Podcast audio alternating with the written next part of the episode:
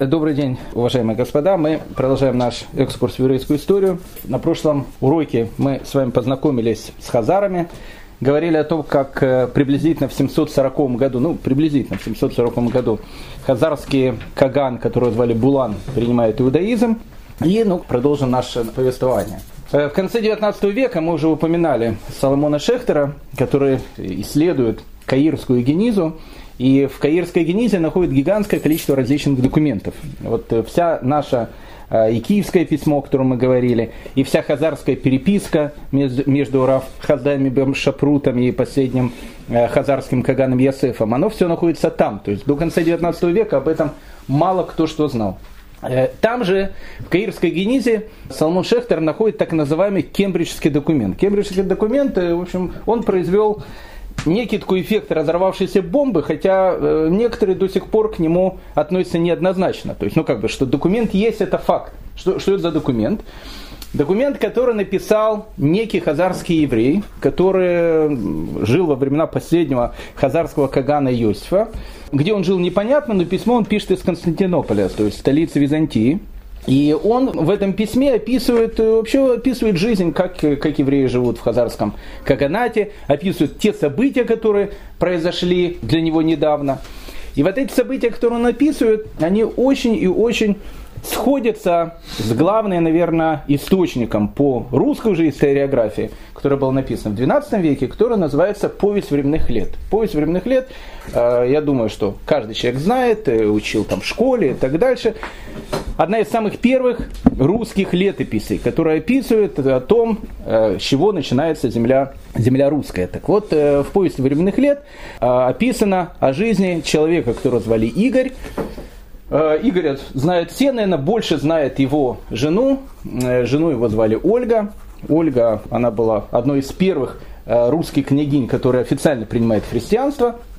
У них потом рождается сынок, которого зовут Святослав, а у Святослава рождается сын, которому сейчас недалеко от Кремля поставили памятник, которого зовут Владимир Святославович, Владимир Креститель. Так вот, Игорь, о котором мы сейчас говорим, это, в общем, как бы дедушка Владимира, Владимира Крестителя, в общем, один из таких э, героев ранней русской истории. Так вот, э, в повести временных лет описана известная история о том, как в 941 году Игорь ни много ни мало решил пограбить э, Византии с их главной столицей, городом героем Константинополем. Ему это мало удалось, в общем, история известная.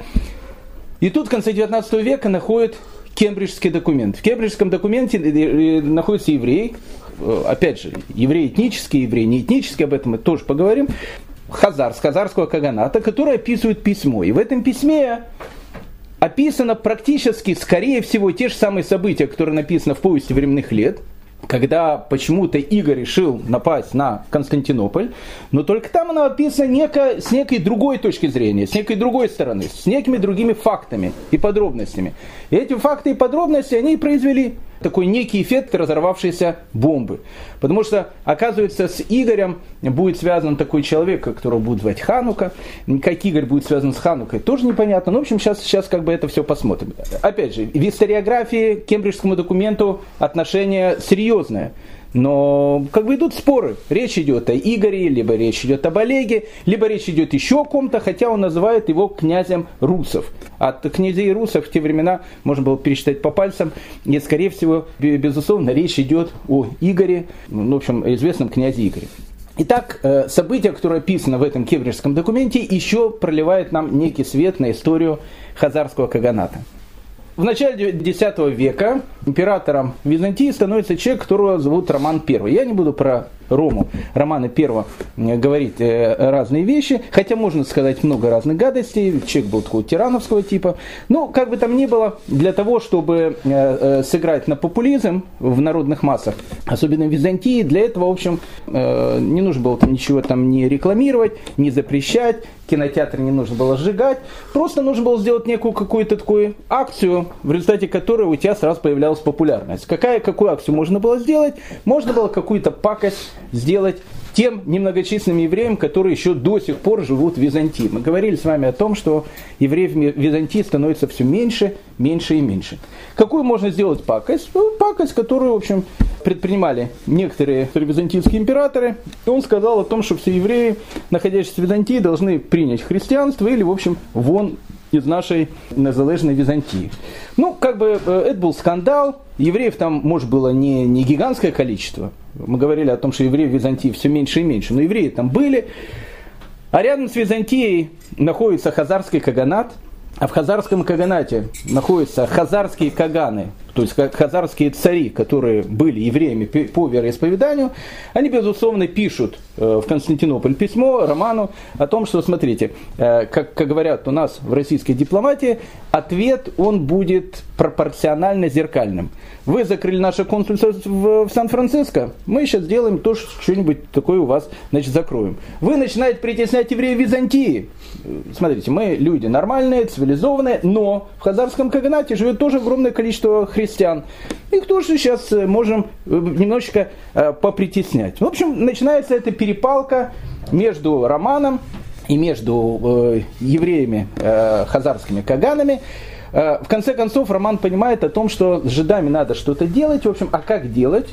Своими руками делать он не хотел не хотел ввязываться в, в Хазарскую войну. Хотел это сделать руками кого-то другого. Кого можно было сделать другого? В те времена было два таких народа, которых можно было на, на, нанять на некий такой, не то что рэкет, а в общем нанять их, и они могли кому, кому надо дать по голове за хорошие деньги. Один из таких народов это был Аланы.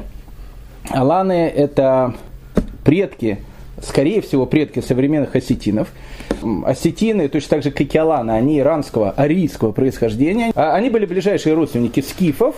И, в общем, как бы у них было свое государство небольшое. Аланы занимались обычно там грабежом и так дальше, и их можно было нанять. Их часто нанимали хазары, чтобы они били по, по голове византийцев. Их часто называли, э, нанимали византийцы, чтобы они били по голове хазаров. Это была первая вещь. Вторая вещь, можно было нанять русов русов, тогда еще это первые русские тогда князья появляются, мы уже говорили про Олега, в данном случае это был Игорь, разные славянские племена, которые в, скорой, в скором времени вот-вот уже организуют новое государство, с которым будет считаться вся Европа, которое будет называться Киевская Русь, э, их тоже можно было нанять, и они тоже могли, в общем, как бы вмешаться э, в те события, которые происходят. Первое, Роман решил нанять Аланов – ну, как бы Аланы начали выступать против Хазар, Хазары дали им по голове. После этого Аланы сказали, «А зачем нам враждовать друг с другом, давайте объединимся. Давайте, в общем, как бы мы станем вообще как бы не то что единым народом, ну как бы мы э, сделаем такое вот как бы содружество государств, как Россия, допустим, и Белоруссия. Некое такое вот общее такое, как бы разные страны, но общее такое содружество.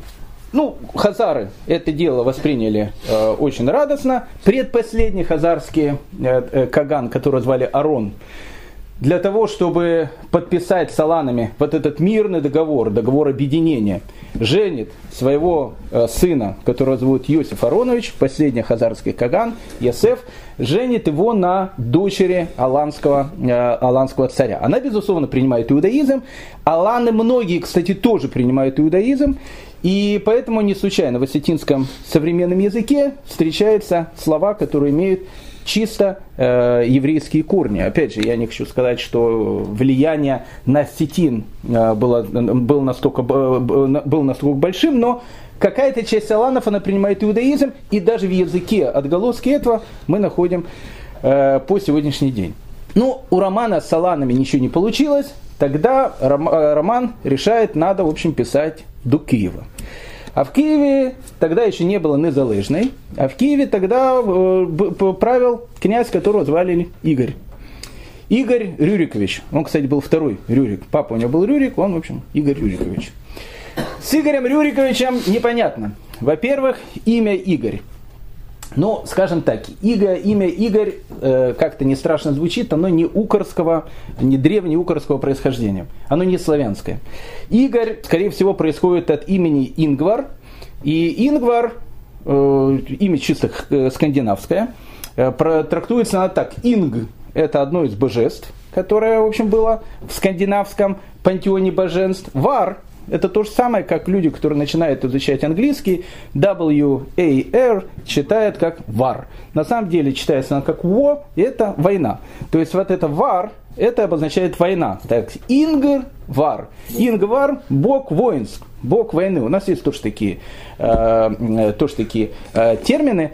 Поэтому это Ингвар. Ингвар, он потом в русский язык переходит как Игорь, Игорек. То есть Игорь это, в общем, не Э, не славянское имя, Ингвар. Я сейчас не буду говорить, кем был Игорь по национальности, влезем в какие-то вещи, э, с которыми еще э, Михаил Ломоносов воевал, кем же были все-таки варяги, были они, были они скандинавами, либо они были русскими, не будем влазить в эту тему, у нас другая, другая сейчас тема. Как бы там ни было, Игорь, он был Ингвар, и, в общем, как бы ему пишет письмо византийский император о том, что не хотите ли вы, уважаемый Ингвар, евреев немножко пограбить?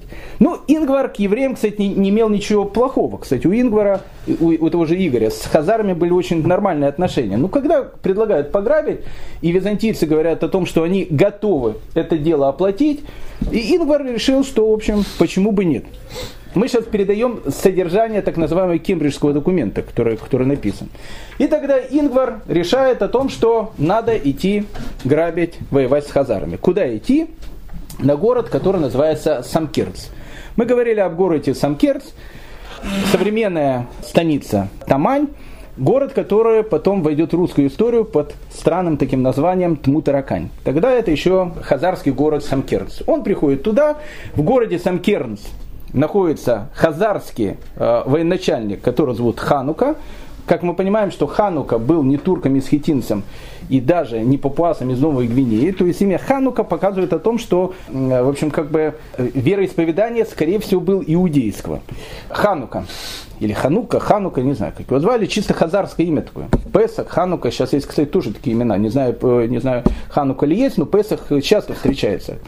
Так вот, Ханука, военачальник Ханука, э, видя то, что Ингвар, или он же Игорь Рюрикович, решил напасть на сам Керц и решив пограбить э, Хазар, ни много ни мало, в общем, как бы, ну, как, как это не звучит патриотично, взял и, в общем, серьезно побил Игоря. Не просто побил Игоря, он, чтобы он понимал, что Игорь, Ингвар, он не просто так напал, его кто-то настроил. Кто настроил? Роман. С Романом отношения и так были э, натянутые. И поэтому Песах решает о том, что византийцев рано или поздно, в общем, надо показать Кузькину мать, которую они, в общем, не видели, а увидев Кузькину мать, испугаются и больше никогда не будут на Хазар, в общем, делать никакие пакости. И он идет в Крым. Он идет в Крым, часть Крыма, там, где находятся византийские города, государства, захватывает. В частности, он подходит к городу под названием Херсонес. Хочу сказать вам, что в этом самом городе спустя приблизительно 48-49 лет внук этого самого и Ингвара примет христианство. И отсюда э, и есть пойдет земля русская. Владимир Креститель принимает крещение именно, именно в городе Херсонес. Через 49 лет после этого, через 50 лет после этого. Он, он окружает город Херсонес. Херсонес от него как-то откупается. И Ингвар, Игорь, который находится в руках э, военачальника Хануки, или Хануки, не знаю, как его звали, э, спрашивают, а что делать? Можно ли возвращаться на Незалежную? Можно ли возвращаться в Киев? Ханука говорит о том, что смотри, парень, в Киев ты просто так, Ингвар, не вернешься, потому что, как написано в кембриджском документе, тогда иди против Романа и воюй с ним, иначе буду мстить тебе. Так говорит Ханука. То есть он говорит, смотрите, ребят, если вы не хотите, чтобы я сейчас взял и направил войска на землю русскую, а хазары это не собирались делать, у них относительно хорошие отношения были с русами. Э, поэтому, в общем, как бы иди теперь ты на Романа. Ну, как бы мы говорили, очень часто перекупали. И э, Ингвар, он же Игорь, решает пойти на Романа, и начинается тот самый поход, который описан в повести временных лет под э, датой 941 год, когда Ингвар с огромным количеством ладей, ну, не знаю, византийские источники пишут, что их было 10 тысяч. Ну, конечно, это фейковая новость, но навряд ли было 10 тысяч, но было много.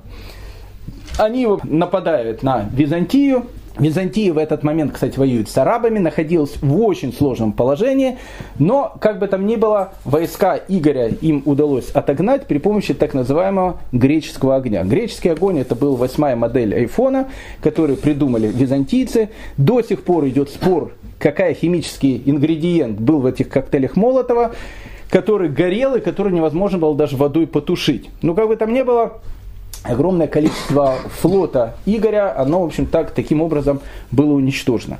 Но э, через, спустя два года, кстати, Игорь опять напал на э, византийцев и уже с византийцев взял какую-то дань. А э, в Хазарском Каганате положение, общее положение, оно было, может быть, на пике своего могущества.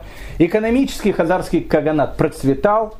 Одна из вещей, кстати, которую высказывают некоторые русские – историки, в частности Гумилев, они говорят, э, что стало причиной падения Хазарского Каганата. А сейчас мы будем говорить, что государство, большое государство, Хазарский Каганат пал. Причем пал в одночасье, такое огромное, мощное государство.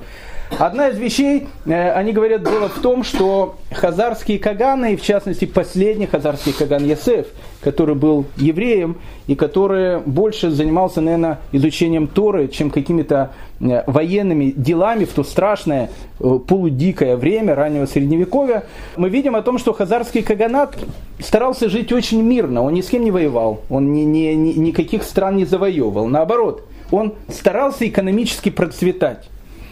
И вот в последние годы Хазарского Каганата евреи, которые там живут, в частности, э, хазарский Каган, которого зовут Йосиф, находясь в этом экономическом процветании, ждет только одного. Кого он ждет? Он ждет, как все евреи, ждет Машеха. Один из вопросов, который Хаздай ибн Шапрут спрашивает у хазарского Кагана, находясь э, в Кордове, не знает ли хазарский царь, э, не ведают ли его ученые, когда это все безобразие закончится, когда придет Машех. Так вот, хазарский Каган, э, Каган Ясеф, последний хазарский Каган, отвечает Хаздай бен Шапрута. Ты спрашиваешь меня о чудесном конце времени, о пришествии Машеха. Наши очи обращены к Богу и к мудрецам Израиля и академиям Вавилона и Иерусалима. Вследствие грехов наших счеты запутались, и мы ничего об этом не знаем. Да ускорит Бог избавление наше и соберет всех наших изгнанников. Ты упоминаешь в своем письме, что желаешь видеть меня. Я тоже желал бы лицезреть тебя, ведь твоя мудрость и величие, они настолько велики. Если бы это исполнилось, ты был бы мне отцом, а я был бы тебе сыном, и весь бы мой народ следовал бы твоим советам. Так пишет последний хазарский Каган Ясеф Хаздай ибн Шапрута. А конец хазарского каганата, он приходит очень и очень скоро. После Игоря на э, трон э, идет его сын, сын Игоря и Ольги, князь, которого зовут Святослав. Святослав Игоревич, очень известный русский князь, отец Владимира Крестителя, отец Владимира Красносолнышка. Святослав, будучи язычником, понятно, к тем временам, э, он обеспокоен только одной вещью. Какой вещью? Продажа пушнины. Вообще э, один из главных экспортов, который в те времена был в русских землях, э, в русских землях все тут было в лесах, было огромное количество там белок, соболей, не знаю, в общем, ну, огромное количество пушнины. И эту пушнину можно было гигантским количеством, значит, перебивать и продавать.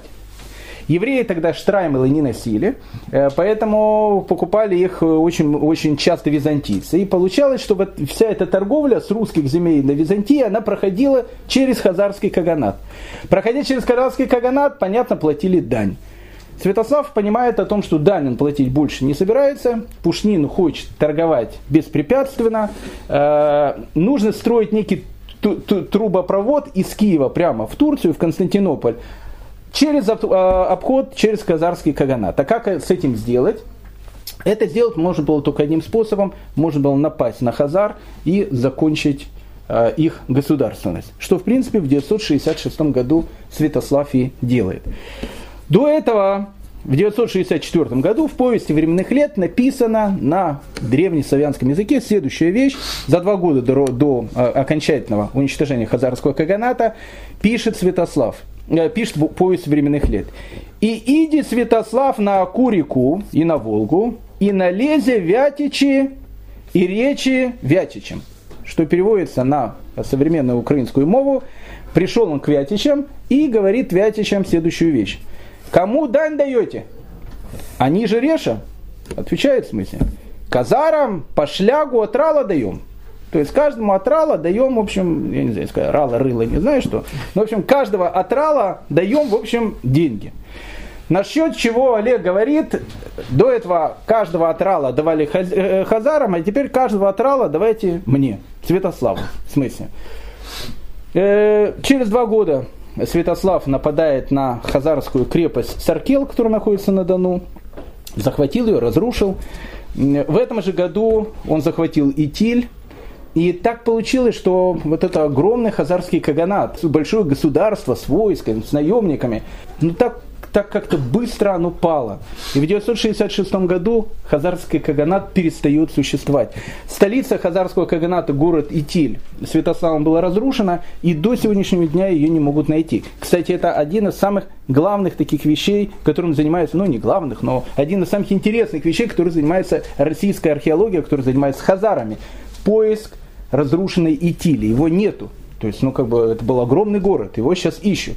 Итиль находится плюс-минус где-то под Астраханью, поэтому если кто-то хочет, э, э, хочет иметь славу открывателя Трои, пожалуйста, э, есть каждый год туда экспедиции, можно поехать и попытать счастье в поисках разрушенного, исчезнувшего города Итиль. Главный вопрос, который э, задается сейчас, в 966 году хазарский каганат перестал существовать. А что стало с хазарами? Ну, как бы хазар, понятно, никуда не исчезли. Поэтому современные, некоторые современные народы, такие как э, кумыки, казахи, они, допустим, считают себя потомками хазар. Вопрос идет о том, насколько в хазарском каганате был распространен иудаизм. Ведь мы знаем о том, что хазарские каганы, они исповедали иудаизм. Но, опять же, мы тоже знаем, о том, что в Хазарском Каганате было так называемых семь судей главных, два из которых были для христиан, два для мусульман, два для евреев, один для язычников. Отсюда мы видим о том, что в Хазарском Каганате евреев-то было, может быть, и не столь много. Вся верхушка власти была еврейской, да. Мудрецы, которые там советовали, они были еврейские, это тоже да но насколько много хазар было из тех людей, которые приняли иудаизм. И тут в начале 20 э, века и начинается вся эта спекуляция. Ну, любая спекуляция и любые э, всякие гадости, которые можно сделать для еврейского народа, обычно, как вы знаете, по древней традиции делают сами евреи. Один из таких товарищей был профессор Тель-Авивского университета. Профессора Тель-Авивского университета часто пишут книжки, от которых волосы, в общем, дыбом встают. Но в данном случае он жил в 30-е годы, звали этого профессора Поляк. Он был не первый, кто высказал эту теорию, но он, в общем, как бы эту теорию попытался обосновать. Поляк э, в 30-е годы 20 века пишет о том, что на самом деле понятно, куда исчезли хазары – Потому что как бы, с точки зрения Поляка, в Хазарском Каганате было очень много евреев. Они куда должны были исчезнуть? раствориться. Где они? И Поляк предполагает о том, что все современные ашкенадские евреи, они ни много ни мало являются потомками современных хазар. Ну, как бы он сказанул эту вещь. Опять же, вещь совершенно ничем не поддержанная. Потом в 60-е годы был такой бывший английский коммунист, потом стал очень известный журналист, звали его Артур Кеслер. Артур Кеслер написал тоже бестселлер, который назывался «Тринадцатое колено», который сразу же, кстати, перевели на арабский язык. Э, после протокола сионских мудрецов э, в арабских странах она была таким большим бестселлером, э, в котором, в котором он тоже высказывает о том, что все ашкенадские евреи на самом деле являются потомками хазар. Ну, понятно, за эти вещи ухватились сразу. И ухватились э, наши э, э, арабские соседи, которые сказали, начали говорить о том, что, ну, как бы мы, мы-то, может быть, и не против пархатов. Но так приехали-то не пархаты, приехали-то хазары. А хазары где они живут? Они живут на Волге, пускай на Волгу едут. Территория никогда не была ихней. Эта территория, может, она когда-то была еврейской, но не хазарской. А современные ашкеназы, они хазары и так дальше. Ну, в общем, начинается много э, всякой э, безобразия из этих вещей. Понятно реально, ну реально, э, если уже брать и смотреть, куда хазары двинулись, то, скорее всего, надо смотреть не на ашкеназов, а на сефардов. Опять же, не на сефардов, в общем, а на, некоторых, на, на некоторую часть сефардов. Почему? Потому что хазарский каганат, особенно Ясеф, он переписывает с Хаздаем Ибн Шапрутом, который живет в Кордове. И почему-то, не почему-то, скорее всего, когда он был разрушен, они двинулись именно в тот центр, с которым была связь. И, и, и видимо, видимо, какая-то часть Хазар, она переселяется на территорию Испании. Откуда мы это знаем? Есть э, в 12 веке э, такой раввин из Толеда, который зовут Раби Авраам Ибн Дауд, пишет книгу, которая называется «Сефер Кабала». Мы к этой книге еще обратимся. Так вот, спустя менее чем 200 лет Сефер Кабала, Раби э, Авраам Ибн Дауд, книга, кстати, посвящена борьбе с э, караимами, э, с караимским учением, э, он пишет следующую вещь. Хазарские народы приняли иудаизм. Я, я прошу обратить внимание, книга написана менее чем через 200 лет после разрушения Хазарского каганата. Хазарские народы приняли иудаизм, и царь их послал письмо Рав Хаздаю, сыну Рафисхака, сыну Шапрута, по-нашему э, Хаздаю Шапрута. Он объявил, что он и весь его народ в рабанитской вере. То есть для Рафа Абрама Медауда это важно. О том, что хазары были не караимами, хазары были, в общем, традиционной э, ориентации, рабанитской веры. И мы видим в Толедо потомках их потомков, мудрецов, и они сообщили нам, что и оставшиеся из них всегда были рабанитского толка. Для Рафа Брабам Ибн Дауда было важно показать о том, что хазары исповедовали мейнстрим, то есть они были, они были э, последователями еврейских мудрецов, они то, что называлось э, рабанитский толк иудаизма, то, что переводится так на русский язык. Они не были караимами. Но для нас очень важно о том, что Раби Авраам Ибн Дауд пишет о том, что их потомки являются большими мудрецами в Толедо. То есть мы видим о том, что какая-то часть хазар, она переселяется в Испанию. Небольшая. Безусловно, какая-то небольшая часть хазар, она смешивается и с э, евреями, которые которые будут потом называться ашкенадскими евреями. Смешание это было. И на самом деле тут нет ничего странного. Почему? Потому что мы знаем, что на протяжении веков процент людей, которые принимали гиюр становились евреями, был всегда очень-очень большой. Так происходит, кстати, по сегодняшний день. Э, и эти люди становились как бы частью еврейского народа. Раби Акива, он был тоже потомком геров. И мы знаем огромное количество людей, родители которых были не евреями по рождению. Поэтому, безусловно, какая-то небольшая часть хазар, она соединилась и с сефардскими евреями, и с ашкенадскими евреями, и, может быть, в ком-то из нас – Э, находится какой-то тот самый древний хазарский ген, э, может у кого-то из нас и был э, их предок какой-то хазар. Кстати, не только хазар, мог быть и греки, и римлянин, и кто угодно, потому что мы говорили о том, что процент перехода в иудаизм в древние времена был очень-очень большим.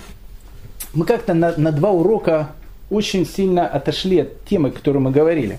Ведь мы-то с чего начали? Мы начали о том, что в городе герои э, Аль-Захра, э, город, который строит великий э, халиф, которого зовут Абдурахман или Абдл Аль-Рахман III, находится его министр иностранных дел, министр обороны, главный советник Раби Хаздай бен Шапрут. И вот, вот мы начали всю наше это повествование, что Раби Хаздай бен Шапрута приходят купцы из Харасана и говорят о том, что существует некое хазарское государство. Раби Хаздай бен Шапрут пишет письмо, Ясеф отвечает, когда Хаздай бен Шапрут получает это письмо, если он его получает обратно, скорее всего уже хазарского каганата не существует.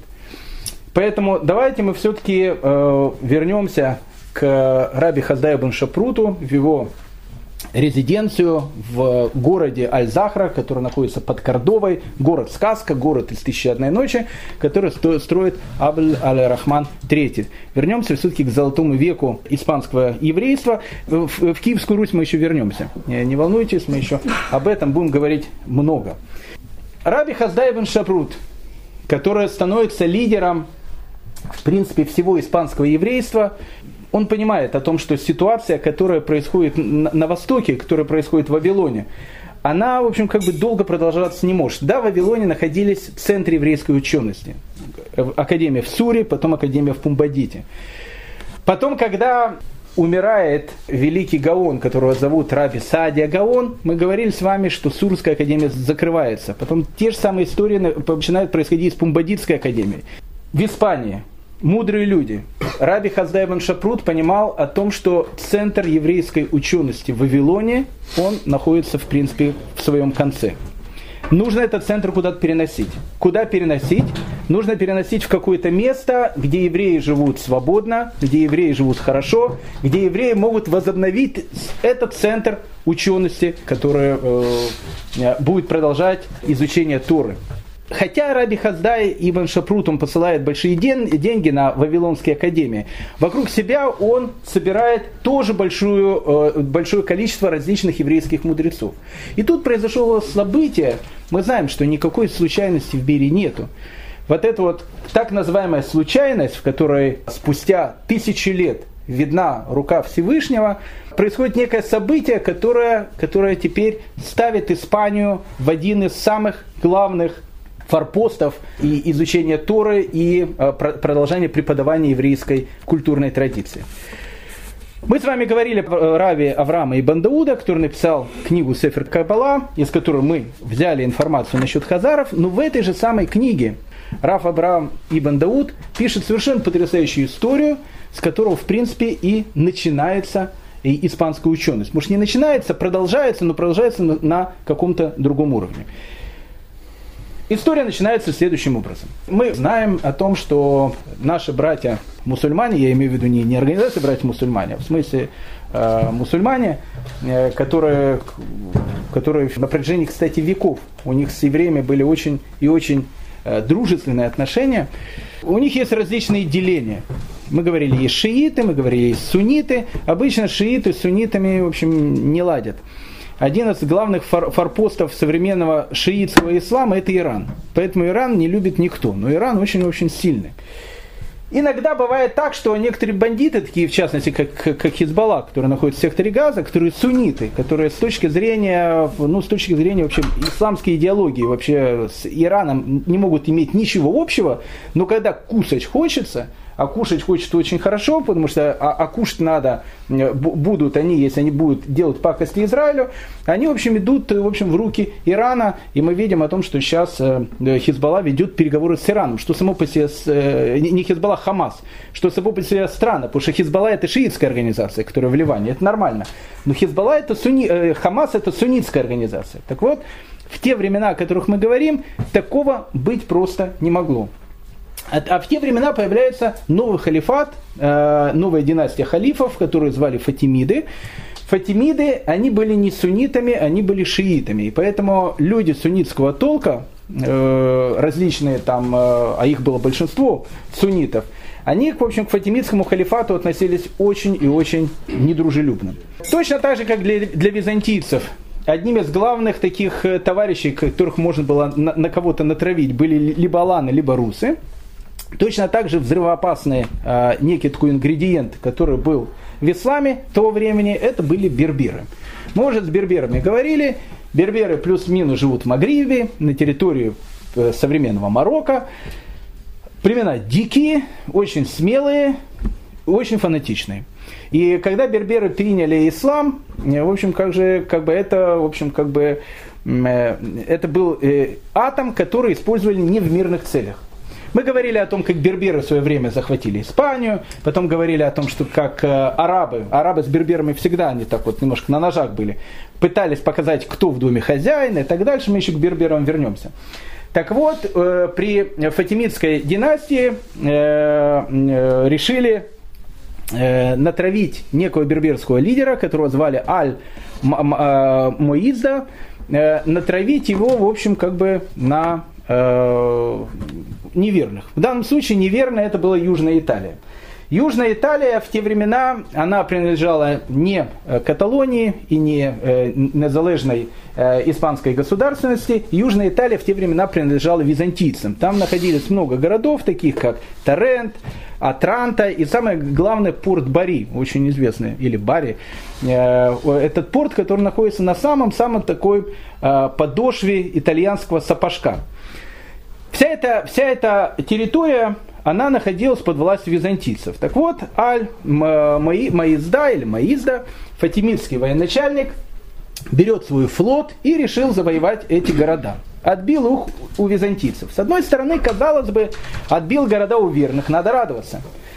Но э, наш любимый Абдурахман, или Абдуль Ильм Рахман III, о котором мы уже столько много говорили, был суннитом.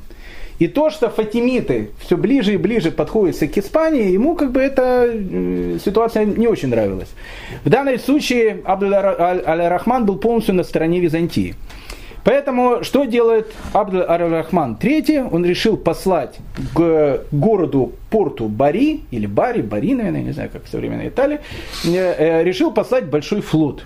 Зачем флот? Чтобы, в общем, сделать такое, блокировать этот город, который, который захватили фатимиты. И поэтому приказал своему э, адмиралу э, военному, морскому, которого звали Ибн э, э, Румахиса, Э, для того, чтобы каждый корабль, который уходит из Бари, он его, э, значит, э, смотрел, и чтобы ни один, в общем, как бы военный корабль из Бари не вышел. То есть, ну, что сделал Абдулла Рахман? Он просто блокировал те территории, которые захватили Фатимиды в Южной Италии. Спрашивается вопрос, зачем нам это нужно? Ответ – нужно. Потому что однажды в городе героя Бари, или Бари, э, так получилось, что находилось четыре посланца Сурской академии из Вавилона. Почему они там находились? Они находились не для того, чтобы э, попутешествовать и пофотографировать местные э, итальянские красоты. Они находились э, для того, э, по той же причине, по которой многие еврейские мудрецы оставляли свое место, где они жили, с одной только целью собрать деньги на Вавилонские академии. В те времена Вавилонские академии, как мы сказали, находились не на пике своего могущества и развития, и поэтому деньги нужно было собирать. И вот четыре посланца Сурской академии находятся в городе Герои Бари, вместе с этой местной еврейской общиной, и тут, в общем, Фатимиды. Фатимиды Бах ее и захватили. Но когда захватили, еврейские мудрецы понимают о том, что с Бари надо потихонечку, в общем, сматываться. Куда сматываться? До дому до дома, до хаты, как, как говорится на латинском языке. И они садятся на корабль, и этот корабль направляется в сторону Византии. Когда корабль направляется в сторону Византии, а там находится адмирал Ибн э, этот, э, Румахис, э, адмирал Абдурахмана III, который останавливает корабль. Останавливая корабль, видит, что на корабле находятся купцы, но в первую очередь он видит, что на корабле находятся четыре еврея. Может, Ибн Румахис и не был антисемитом. Но Ибн Румахис или Румахис, не знаю, как его звали, э, ударение, он был человеком своего времени. А человек своего времени говорит так, хотя он на службе у халифа Абдурахмана III, но так как он адмирал, в принципе, какая-то часть добычи, которую он забирает у врага, она принадлежит адмиралу. В частности, люди – он совершенно спокойно может людей, которых взял, объявить рабами своими собственными и сделать небольшой такой гешефт. Чем он, в принципе, и занимался, и что, э, что в принципе, разрешено было по закону того времени. Ну, как бы пират. Но, с другой стороны, пират э, э, на государственной службе. Э, Ибн Румахис, захватив четырех евреев, видя о том, что речь, скорее всего, идет о еврейских мудрецах, э, понимает о том, что их нужно как-то загнать, продать. И он продал, сделал бизнес очень хороший. Одного еврея его выкупила община Александрии. И он в дальнейшем стал человеком, который будет организовывать центре э, Александрийской учености. То есть, в принципе, от этого человека, а, а, а все это посланцы Сурской академии, будет, будет начинаться э, новая, новая, э, этап развития э, и, и изучения Торы в Египте. Другого покупает еврей из э, Кайруана э, в Тунисе, и в принципе от него будет происходить начало так называемой учености евреев Туниса. Тунис это Карфаген бывший. Про, э, насчет другого, третьего неизвестно, а вот четвертый для нас будет очень-очень важен. Он был, это был не э, относительно молодой человек, которого звали Раби Маше бен Ханох. И так получилось почему-то в Барии, он находился вместе со своим маленьким сыном, э, совсем маленьким сыном и своей женой. Почему он поехал туда собирать деньги с женой и сыном, непонятно. Но как бы там ни было, в общем, был он женой и сыном. И вот, когда э, их захватили, они плывут на корабле, э, жена Раби Хано, э, Маше бен Ханоха, она была очень красивой, и она видит, что Ибн Румахис, который объявил их рабами сейчас, собирается взять ее к себе в гарем, что, что в принципе он, опять же, с точки зрения закона мог совершенно спокойно сделать. И вот, плывя на корабле, понимая о том, что судьба ее, скорее всего, будет очень-очень трагической, она спрашивает у своего мужа, Раф Маше бен Ханоха, а если мы утонем на корабле, а, Всевышний утопленников в конце времен спасает, ну как бы у них есть будущий мир. Э, на что Рав Маше бен Ханох, не понимая, о чем идет э, речь жены, он отвечает, конечно, потому что написано написано у нас в Танахе, я возвращу из пучины, э, из пучин морских. Так говорит Всевышний. То есть даже те, которые утонули, конечно, они тоже, конечно, тоже воскреснут. Жена Раф Маше бен Хануха это услышала, подошла к борту корабля и э, спрыгнула в море и утонула, чтобы не быть обесчест... Э, обесчестенной. Получилось, что Раби Маше бен Ханох вместе со своим маленьким э, сыном э, в бедной поношенной одежде э, приезжает в город-герой Кордову. Кордовская еврейская община, точно так же, как любая община мира, когда приезжает какой-то корабль, особенно если корабль э, привозит рабов, главная функция еврейской общины, которая была, это выкуп пленных. Были специальные представители еврейской общины, которые всегда приходили на э, невольничный рынок в любом городе мира и спрашивали только один вопрос, есть ли у вас евреи. Если евреи были, то святая обязанность еврейской общины была спасти этих людей, выкупить их из рабства. И вот когда спросили у Ибн Румахиса, э, у адмирала флота Абдуль, Абдуль Аль-Рахмана III, есть ли у него еврейские рабы, он сказал, что да, у меня есть некий еврей со своим сыном, э, бедного вида такой, и э, еврейская община его выкупает. И он становится свободным, и, соответственно, Рав Маше бен Ханох вместе с сыном, который, кстати, тоже зовут Ханох, поселился в городе-герое э, Кордове. Ну, город-герой Кордова тогда был, как, ну, наверное, современный Нью-Йорк. Э, мы говорили о том, что испанские евреи это была аристократия, они были очень богатые люди, очень почитаемые люди. А тут человек, который, в принципе, из другого государства и был рабом сейчас, нет ничего у него. И он живет, понятно, на полном попечении общины. Бедняк, бедняк, сын бедняка, маленький какой-то домик ему помогли снять, э, питается куркой хлеба, запивая, запивая водой. Но Раби э, Маше бен Ханук был великим мудрецом Торы, э, мудрецом Торы, который учился в академии, в, в академии Суры из Вавилона. И он, в общем, понимает о том, что надо посещать какие-то уроки по э, еврейской учености. И вот однажды он приходит на урок, который дает великий испанский раввин, Даян, которого звали Рафнатан. Рафнатан был, в принципе, человеком, который был, ну, скажем так, не было понятия главный раввин. Но на современном регалиях его можно было бы назвать главным э, раввин арабской Испании. Человек, который был очень-очень почитаемый, человек, которого очень почитал Раб Хаздай ибн Шапрут, великий мудрец Тоби, э, Тора Раб, Рав Натан. И вот Рав Натан дает урок. На этом уроке присутствует огромное количество ученых. Э, на улице Раф Натана ждет огромное количество евреев, которые пришли к нему за различными аллахическими вопросами и за решением его равинского суда. И тут вот на это, на, на это заседание приходит Раф Маше бен Ханох, одетый в бедную одежду, бедный еврей, э, чужестранец, который, который волей трагических обстоятельств попал в Кордову. Он садится в самое, садится, может, стоит в самом-самом конце вот этой огромной э, массы людей, которые слушают Равнатана, и тут Равнатан дает урок. И в какой-то вещи, которую дает Э, Раф, Маше, э, э, Раф Натан, Раф Маше бен Ханух видит о том, что есть несоответствие. Раф Натан был великий мудрец Торы, но Раф Маше бен Ханух был одним из лучших учеников Сурской академии. А это был центр еврейской учености того времени. Перебивать великого мудреца нельзя. Но когда Раф Натан спрашивает, у кого есть какие-то вопросы, Рав Маше Банханок поднимает руку и говорит, мне кажется, мне кажется, я, может быть, не прав, но мне кажется, тут надо э, поступить так-то, так-то и так-то. Когда он отвечает такую вещь, Раби Натан э, обалдевает, видит о том, что перед ним находятся бедные евреи, находящиеся в бедной одежде. Он даже не знает, кто это. Выкупали на Кордовском э, рынке рабов довольно много евреев, которых захватывали в плен. Э, он тогда задает ему еще несколько вопросов. И Раф Маше Банханох блестяще отвечает на это. Потом, потом люди, которые присутствующие там, начинают спрашивать, откуда, где он учился, в Сурской академии.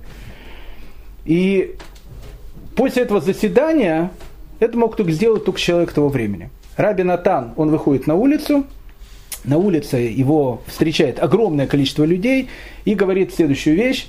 Он говорит, отныне я вам больше не судья, это место э, принадлежит тому бедно одетому страннику, он должен быть даяном Кордовской общины. Тогда могли сделать, как, как говорил Лермонтов, добыли люди в наше время, не то что нынешнее племя, богатыри, не вы. Это был богатырь, Раби Натан. Раби Натан был человеком, который мог выйти перед общиной и сказать, что отныне я не равин. Равин, Раф Маше бен Ханох, потому что он знает больше меня.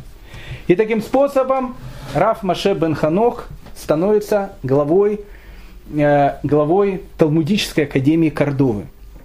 Это был величайший знаток Торы это был человек, в принципе, с которого и будет начинаться золотой век испанского еврейства.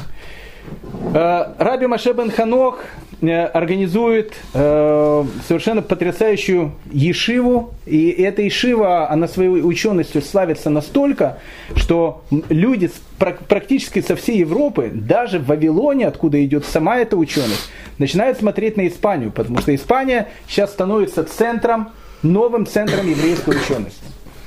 Бедный э, э, Ибн Румахис, этот адмирал, у него ощущение, когда, когда Рафмаши бен Хануха делают главным раввином Испании, у него ощущение было такого полного лузера. Почему? Потому что ведь когда продавал он раба, он его продавал как бедного еврея. Вот когда-то там э, на Украине э, домик, в котором находилась могила Раби Нахмана из Брасова. Там жила бабушка одна. Э, это длинная история, не хочу это просто рассказывать. И, и этот дом, домик выкупили много лет назад, мне кажется, в конце 80-х, а может в начале 90-х годов его выкупили. Выкупили по тем временам за какие-то, ну, баснословные деньги, но сейчас какая-то там 100 тысяч долларов, это не цена этого места. Если бы сейчас его продавали и понимали, какую ценность имеет для еврейского народа, можно было 2 миллиона, 10 и даже 50 миллионов предложить, и все равно бы, скорее всего, выкупили. Так вот, бедная Ибн Румахис, адмирал э, флота э, Абдурахмана III понимает о том, что он продешевил. Ведь раба он продал как бедного несчастного э, какого-то еврея. А оказалось, что продал он, потерял он такое огромное богатство. И тогда э, Ибн Румахис обращается к Абдурахману III со словами о том, что еврейская община меня где-то обманула, Потому что когда э, выкупали этого человека, я его продавал как бедного, не зная о том, что он богатый, поэтому я требую от еврейской общины возмещения тех э, денег, которые я могу потерять. Хуцпа, хуцпа. Но Абду, э, Абдурахман III был человек очень умным, и он понимал о том, что если центр еврейской учености переходит из Вавилона, где в те времена были аббасиды, а он был амиядом, аббасиды и амияды, хотя э, сунниты вместе, но в общем друг друга не очень любили. Поэтому если центр еврейской учености переходит из Вавилона в Испанию, он понимал о том, что он готов сам доплатить, но только чтобы Рав Маше Бен Ханох с его Ешивой остался в Кордове. Ну, в общем, как бы там ни было, Ибн Румахис э, в принципе остался ни с чем, а еврейская э, э, история она пошла по совершенно другому пути. Раб Маше Бен Ханох становится родоначальником золотого века испанского еврейства. Через некоторое время Рав Маше Бен Ханох умирает, и вопрос становится, кто возглавит Ешиву, которую он основал. Было два претендента. С одной стороны, был его сын, который к этому моменту э, подрос, это Раби Ханук бен Маше. С другой стороны, был человек, э, урожденец Андалусии, урожденец Испании. Его звали Раф Йосиф бен, бен Абитур. Раф Йосиф бен Абитур был человеком блестящим, я, я сказал бы так, блистательным человеком. Он родился в Испании, в Андалусии, в богатой еврейской семье, в городе Мерида. Э, он был учеником у раби Маше бен Ханоха в его э, академии, один из лучших учеников. И сам по себе он был ну, действительно блестящий человек. Он был и раввин, и философ, и поэт в те времена. Э, поэзия, она считалась одним из таких Э, ну, одним из таких важных вещей, которые должна быть у мудреца. Мудрец, он еще и должен быть и поэтом. Мы э, в скором времени познакомимся с другим человеком, которого будет звать Шмуэля Нагид. Э, благодаря этому, благодаря своей поэзии и, и особенно красивому почерку, мы будем говорить, что в те времена не только важно было, как ты пишешь, что ты пишешь, важно было, как ты пишешь. Почерк, он тоже очень-очень значил.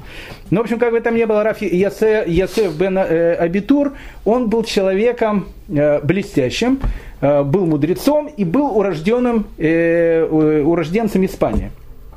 С другой стороны, это был Раф Ханук бен Маше, человек, которого, в принципе, маленьким мальчиком выкупила Кордовская община, и папа которого стал великим раввином.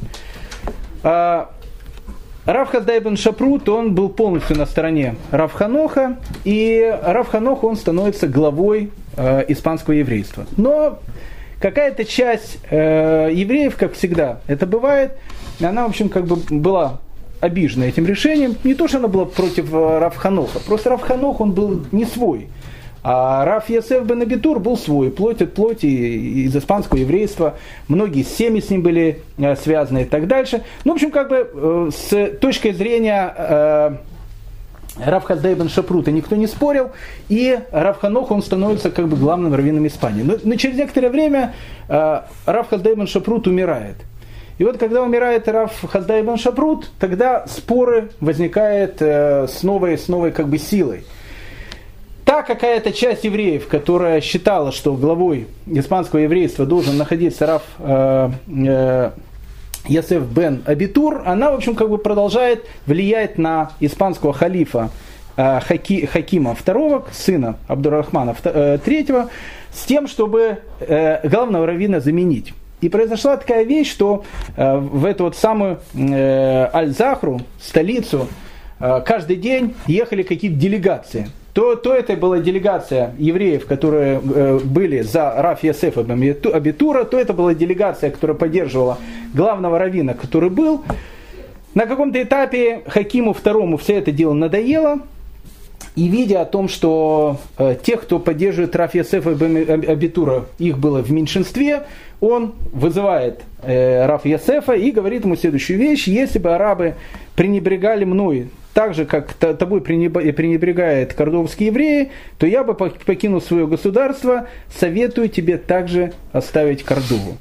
Э, скандалы в городе должны прекратиться. Намек Хакима II э, Рафиосиф Бенханок воспринимает напрямую. Он покидает Кордову и приезжает жить в Северную Африку. И главным раввином Испании остается Раби Ханук бен Маше. Но через некоторое время и Хаким II умирает также, и оставляет он вместо себя э, своего сына, которого звали Гишам, он был маленьким мальчиком, и э, оставляет человека, который должен быть его регентом, пока он не вырастет. Регентом его становится человек, которого в средние века в Западной Европе пугали детей, в России детей пугали Бабаем, а в Западной Европе детей пугали Аль-Мансуром. Аль-Мансур – человек, Э, великий и ужасный, э, человек, который, в принципе, правил Кордовским халифатом. От имени э, Гишама, который был реальный халиф, но он был маленьким мальчиком, был человеком очень слабым, но на самом деле главой э, Кордовского халифата был Аль-Мансур. Аль-Мансур он так потрепал нервы и христианам, которые жили в Испании, и вообще всем потрепал нервы, поэтому Аль-Мансур, он входит западноевропейскую э, легенды и поэзии и так дальше, как, в общем, великий, ужасный, страшный и умный э, арабский военачальник Аль-Мансур. При Аль-Мансуре Кордовский халифат, он достигает верха своего могущества. Но Аль-Мансуру для его различных походов, которые он делал, нужны были деньги. А где взять деньги? Деньги можно взять у евреев. Потому что евреи в Кордовском халифате, как я сказал, люди были не последние, а люди были одни из самых богатых. Поэтому, когда возник вопрос, кого назначать нагидом, а нагид это глава еврейской общины Андалуси, Аль-Андалуса, то есть и арабской Испании, надо было назначить человека какого-то очень-очень влиятельного. Умер Раби Хаздай бен Шапрут. Нужно было такого, как он нет. Нужно было назначить человека, который для Аль-Мансура был бы человеком важным. И такой человек был, так почитал Аль-Мансур, это был э, известный, богатый шелковый магнат, которого звали Яком ибн Джауа. Яков ибн Джауа, он не был таким ученым, как Раби Хазда ибн Шапрут, он был миллиардером. Он был очень-очень богатым человеком и очень влиятельным человеком. И вот э, Якова ибн Джауа Аль-Мансур назначает главой испанского еврейства. Яков ибн Джауа был человеком, похожим на Аль-Мансура.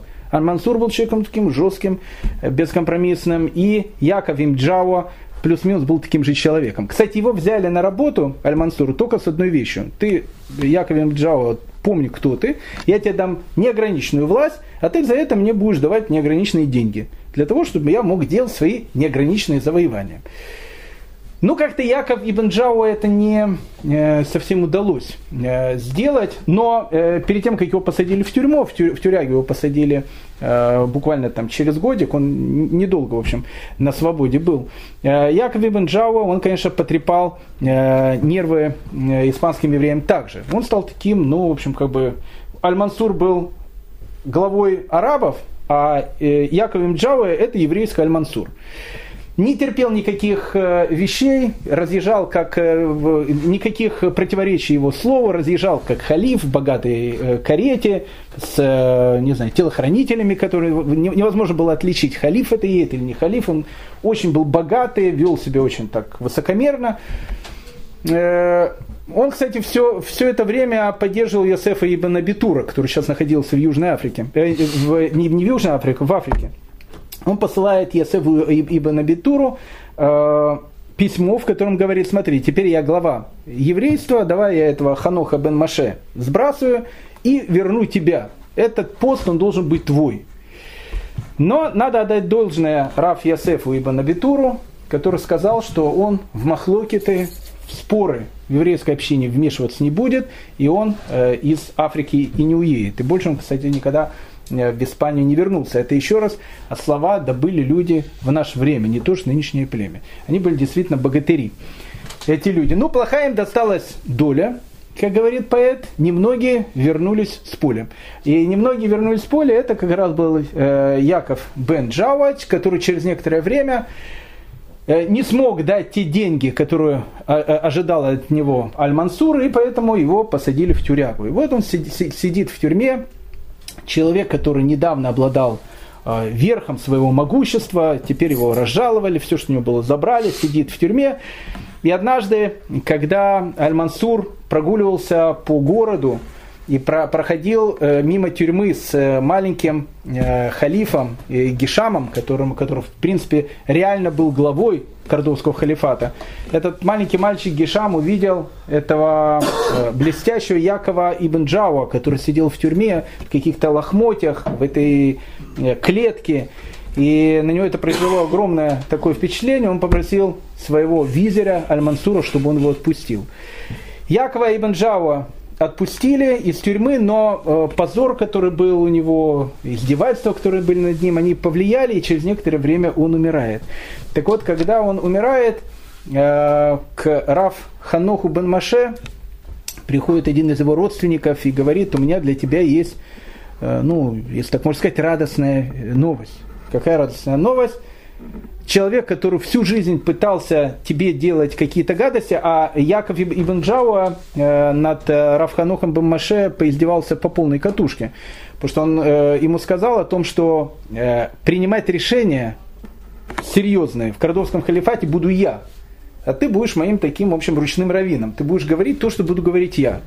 И э, когда Равханох бен Маше сказал, что решаю не я, решает закон Торы, он сказал, ну если решает закон Торы, то я тебе тогда, товарищ, посажу э, в лодку в, в море, и из этой лодки уберу весла и отправлю тебя в открытое море, там и решай свои, делай свои логические э, какие-то выводы. Поэтому, когда умирает Яков ибн Джауа, один из родственников, э, один из друзей э, Раф Ханоха бен Маше подходит и говорит, умер твой ненавистник, умер человек, который вот делал такие гадости, которые, которые были тебе. И когда Раф Ханук бен Маше это услышал, он зарыдал. Это опять же были люди в наше время, не то что нынешнее племя. Почему зарыдал? Э, он говорит, когда у него этот э, человек, который пришел, спросил, о чем ты плачешь, он говорит, я плачу о судьбе тех бедняков, которые кормили за столом этого богача. Что теперь станет с ними? Ведь ни ты, ни я не сможем их содержать. То есть Раф Ханок бен Маше, узнав о смерти человека, который в принципе делал ему столько, столько вреда, узнав об этом, плачет. Почему? Потому что он знает, что этот богач – он содержал большое количество бедняков, которые были в Кордове. Сам раби э, Ханок бен Маше э, жил по принципу о том, что Тора не является э, неким продуктом заработка, а то, что человек, он преподает Тору бесплатно, у него была какая-то маленькая, совсем, совсем маленькая какая-то лавочка, и главный раввин Испании жил практически в проголодь. Он был очень-очень бедным человеком. Прожил, кстати, он очень длинную жизнь, и умер он в глубокой старости, ему уже, наверное, было за 80, э, от трагического случая. И, в принципе, смерть Раф Маше бен Ханоха, она и стала концом э, Кордовского халифата. История эта произошла в 1013 или в 1014 году. Э, был Симхатора, и э, последняя, наверное, Симхатора в Кордове, радостная такая Симхатора, потому что мы сейчас увидим, что э, на много лет Симхатора радостная в Кордове, в принципе, прекратится. Э, было Симхатора, люди танцевали с торами, э, танцевали с торами в главной кордовской синагоге на неком под, подмосте. Был сделан деревянный подмост, на него поднимались люди, и, в общем, как бы там танцевали. Было людей очень много, и э, Раф, Маше, Раф Ханок бен Маше тоже танцевал со свитком Торы, но так как было огромное количество людей, и доски были старые, они, в общем, как бы не выдержали, и все, которые находились на этом подмосте, они упали.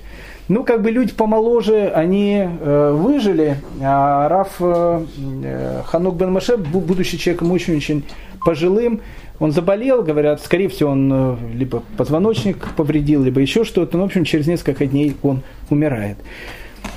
В принципе, со смертью Раф э, Хануха бен Маше и заканчивается великая история, небольшая, но великая история Кордовского халифата. В тот же самый год, в 1013 э, год, происходит то, о чем так долго боялись большевики или, или царское правительство, не знаю, кто боялся, но то, что произошло. А что произошло? Мы с вами говорили о том, что э, одним из главных возмутителей спокойствия в арабском мире в то время были берберы. От берберов было много всяких там балаганов. Берберы делали много разных вещей, с ними никто не, не, не хотел ссориться. Они жили на территории Магриба, на территории Марокко. Кстати, Гибралтарский пролив переплыл, и ты уже сразу в Испанию. Э, в принципе, на территории Испании и берберы, и арабы, они старались жить ну, старались жить как бы дружно друг с другом. Но, в общем, берберы, они всегда были люди такие взрывоопасные. А тут э, в Магрибе один из марокканских предводителей, который зовут Сулейман, он видит о том, что а почему это он находится в Марокко, если он может совершенно спокойно перебраться из Марокко в солнечную, богатую Испанию, берет войска и, в общем, начинает потихонечку кромсать кордовский халифат. В 1013 году он окружил Кордову, Кордова, Кордова сдалась, он ворвался в город, город практически полностью разграбил. И, э, кстати, огромное количество э, и денег, и, и всего потеряли э, кордовские евреи, которые жили. Ну, в общем, Кордова как столица, как цветущая столица, она перестала существовать. Получилось так, что, в принципе, в кордовский калифат приехали берберы, они тоже мусульмане, но они раскроили Кордовский халифат на маленькие города-государства, и с этого момента мы уже будем с вами говорить о золотом веке арабского еврейства, уже смотря на разные города-государства. Уже не будет такой единой великого халифата, как был при Кордовском халифате. Берберы разбили Кордовский халифат на как я сказал, многие города-государства, э, это такие были как э, государства и город Севилья, Гранада, Малака, Альмерия и Сарагуса. Это были одни из самых главных центров, о которых мы сейчас будем говорить. Но, наверное, одним из самых интересных центров это был город Гранада и э, область, которая, э, которая была вокруг него. Именно из города Гранада при совершенно казалось бы, случайных обстоятельствах, хотя мы с вами говорили о том, что понятие «случай» к еврейской истории э, не имеет отношения, произойдет вещь, когда на историческую арену поднимется еще один гигант. И, кстати, гигант не меньше, чем э, Раби Хаздайбен Шапрут, другой совершенно гигант, который очень тоже сильно повлияет на историю испанского еврейства. Это будет человек, которого будет звать Раби Шмуэль Анагид. Мы начнем говорить только про Раби Шмуэля Нагида, продолжим э, в следующей серии.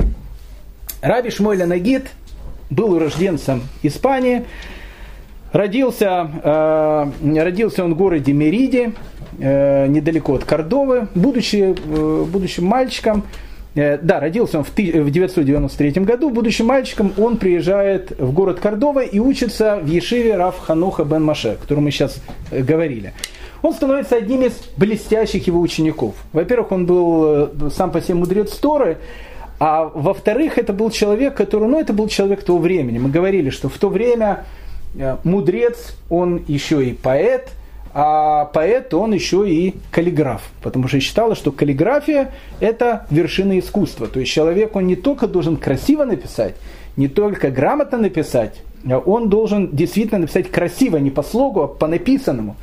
И Раф, Маше, и Раф Шмуэля Нагид был человеком, который э, сам писал потрясающие стихи, у него был потрясающий почерк, причем стихи писал как на иврите, так и на арабском языке. И вот э, случилась трагедия 2013 э, года, когда берберы дружную толпою захватили Кордову, и, в общем, э, 20-летний Шмуэль Анагит э, со своей женой, он был молодым человеком в те времена, он просто убегает из Кордовы. Бежит он куда? Бежит он э, в город, который называется Малага, денег у него нету, как у любого иммигранта, и начинает в Малаге совершенно новую жизнь. Какую новую жизнь? Он решил открыть маленькую лавочку. Лавочку, в которой продавались пряности. Ну, маленькая лавочка, в которой продавались пряности, это то же самое, что сказать, открыть маленькую лавочку, в которой продавались алмазы. Пряности тогда, в общем, они были по цене, по цене алмазов, но как бы там ни было, он был человеком не очень богатым. И он потерял практически все состояние, э, как в принципе потеряли практически все состояние кордовские евреи. И вот так получилось, когда он приезжает в Малагу, опять же, так получилось, что лавочку надо где- где-то было арендовать. Он ее арендовал э, недалеко от центра города. И рядом э, с этой лавочкой находился дом эмира Гранады, которого звали Ибн Алариф, э, который на самом деле жил в Гранаде, но периодически приезжал туда. Там жила его, в общем, Мешпуха в Малаке. И так получилось, что лавочка Раби Шмуэля Анагида находилась там в доме визиря Ибана а, а, а, Аларифа, который живет в Гранаде, была некая его, скорее всего, родственница или, не знаю, там, домоуправительница, ну, в общем, не знаю. Она должна была постоянно писать отчеты э, Ибн Аларифу в Гранаду о том, что происходит с его хозяйством, которое находится в Малаке. Но в те времена, как мы говорили, просто так письмо смс или имейлом просто не, не, не, не настрочишь. Если ты хочешь, если хочешь произвести впечатление на человека, э, письмо должно быть написано красивым почерком и поэтическим языком. Тогда это считалось верхом, э, верхом, э, верхом шика. И вот это э, одна из этих, я не знаю, кто она была, этому Ибн Аларифу, она знала Шмуэля Ибн Магида, э, Ибн Нагида, которого, у которого была маленькая лавочка, она в эту лавочку, видно, периодически заходила покупать пряности, видела, что он что-то пишет, э, однажды увидела как он пишет, она восхитилась, говорит, э, по-арабски, как он пишет. Это вообще был какой-то не, необыкновенно красивый почерк и необыкновенно красивый слог. Иммигрант, бедный иммигрант из Кордовы. И она говорит, послушай, мне нужно моему господину э, Ибн Аларифу, визирю Гранады, Берберу, кстати, они уже берберская, э, берберские роды, э, мне нужно э, написать письмо. Должно оно было такое очень-очень красивое. Ну, Раб Шмуэль Нагид сказал, почему бы не это и пишет арабской вязью какое-то совершенно поэтическое послание. Одно послание, второе, третье, четвертое, пятое.